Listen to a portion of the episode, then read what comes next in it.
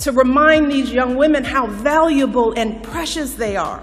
I wanted them to understand that the measure of any society is how it treats its women and girls. A las auroras, esta multipartidaria de mujeres que llegó para quedarse en la política argentina, unidas en nuestra diferencia, pero siempre a favor de las mujeres. We're leading on the Christchurch call to eliminate terrorist and violent extremist content online, and we're making sure New Zealand history is taught in all schools. Aquí estoy junto a ustedes, dispuesta a asumir este desafío, que es personal, pero por sobre todo es colectivo, con alegría, con determinación y con mucha humildad, he tomado la decisión de ser candidata. En la primera edición del podcast del siglo vamos a hablar de poder y feminismos, más concretamente sobre las mujeres ocupando espacios de poder claves en el sistema social. Constantemente vemos que las mujeres no somos las que ocupamos dichos espacios a pesar de estar igualmente o más calificadas. Lo extraño es que cuando se levanta la vista hacia arriba en las estructuras no hay tantas mujeres que hayan crecido y subido hasta esos espacios. Existe un techo de cristal que impide muchas veces a las mujeres acceder a lugares estratégicos de poder y de liderazgo. Si vemos las fotos de los distintos organismos a nivel que se quiera, internacional, nacional, local, vemos la ausencia constante de tacones, diría la politóloga Flavia Freidegger. Aunque a medida que pasa el tiempo, las mujeres cada vez nos abrimos a los codazos entre esta marea de varones con sus pactos de caballeros en los distintos espacios pero muchas veces, en vez de ser reconocidas por estar en estos lugares, somos reconocidas justo por nuestra gran performance en las políticas que perpetúan la esfera del cuidado.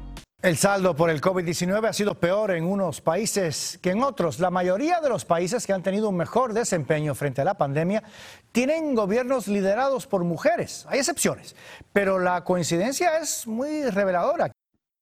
Flavia en un tuit expresa que los países que han sido más eficientes tenían líderes que han sido capaces de actuar con empatía, comunicación pedagógica, creatividad, respuesta rápida, transparencia y acceso libre a la información pública.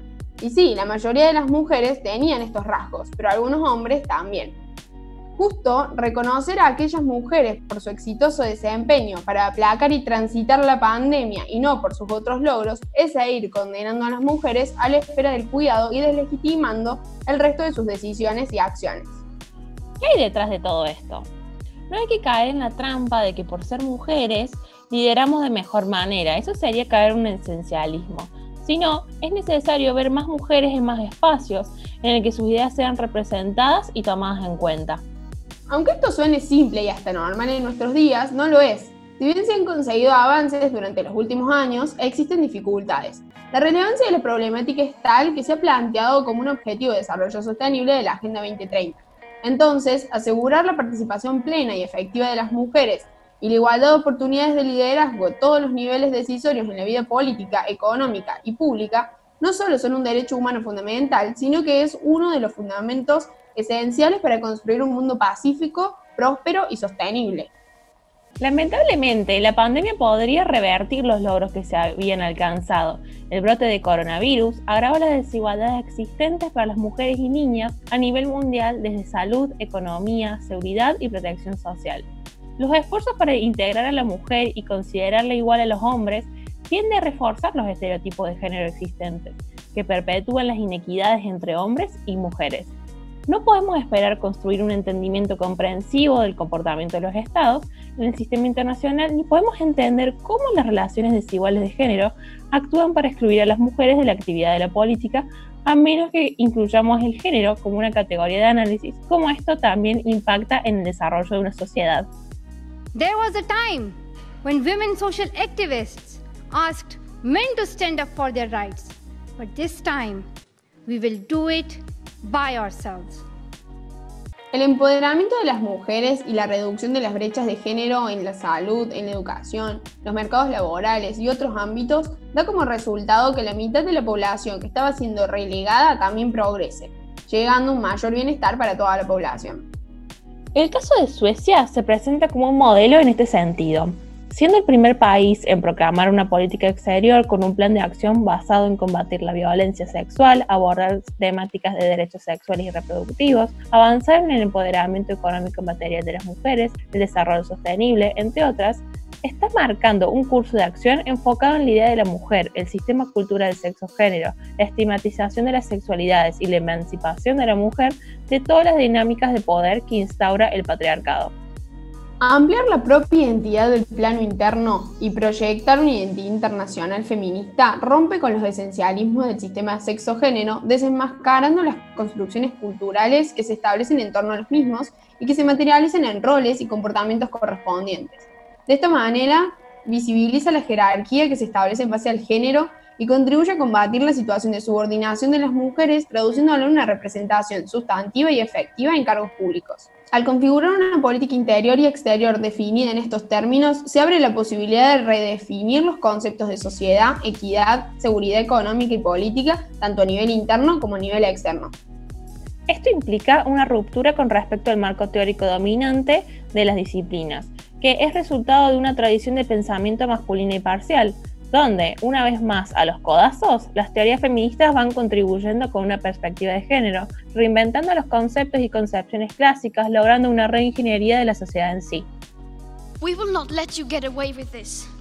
Right here, right now, is where we draw the line. The world is waking up, and change is coming whether you like it or not.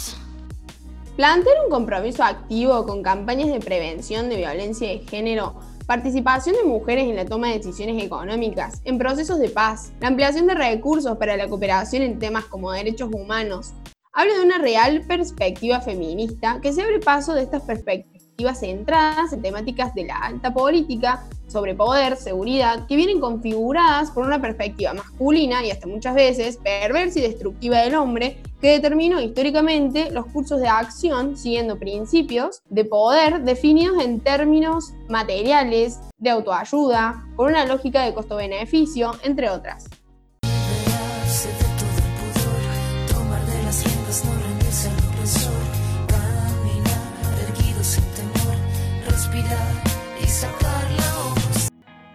paso a perspectivas feministas que sientan las bases para configurar un mundo más igualitario y mejor, permite visibilizar de qué manera se configuran los problemas y cómo se plantean las soluciones, ampliando la voz de las mujeres que estuvieron, ya están y de las que están por venir.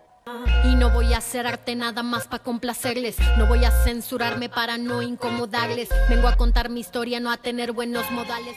Argentina es de los países más igualitarios en términos de empoderamiento político. Según el informe de brechas de género del World Economic Forum de 2018, pero esto lo debemos ver contextualizado. Economía Feminita nos cuenta que el lugar que ocupa Argentina en el ranking de empoderamiento mundial contrasta fuertemente con lo que sucede puertas adentro. El lugar en el ranking podría ser más alto si no fuera por la escasa participación de las mujeres en los gabinetes hay más ministros llamados Juan que mujeres ministras en la historia de Argentina. Desde 1983 solo hubo 16 mujeres en este cargo en diferentes gobiernos, con 154 ministros varones que se sucedieron. Lo mismo se repite en cargos como gobernadores y presidentes. Yendo más adentro todavía, en nuestra ciudad podemos ver que estas situaciones están en todos lados, donde las normalizamos. Romina del Tredici, en la nota para la voz de Matías Calderón, nos trae una realización. Solo el 7% de las calles en la ciudad de Córdoba llevan nombre de mujeres.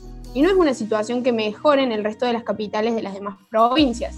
Las calles de las mujeres es un proyecto del cual se busca evidenciar la desigualdad de género a través de la escasa presencia de las denominaciones en los espacios urbanos porque es algo que sigue invisibilizándonos en estos espacios públicos y alimenta la desigualdad de género. En este episodio hablamos de liderazgos femeninos y feminización de la política. No tenemos que plantearlos como categorías estancas, que al tener uno tenemos directamente el otro. Al pensar esto caemos en una falacia, porque, por ejemplo, podemos tener mujeres en espacios de poder que no necesariamente lleven a cabo políticas feministas necesitamos políticas de feminización de la política, más allá de tener solo mujeres que hacen política tomando decisiones. Este fue el primer episodio del podcast del siglo para ciudades globales. Puedes seguirnos en nuestras cuentas siglo Muchas gracias por escucharnos. Nos vemos en la próxima.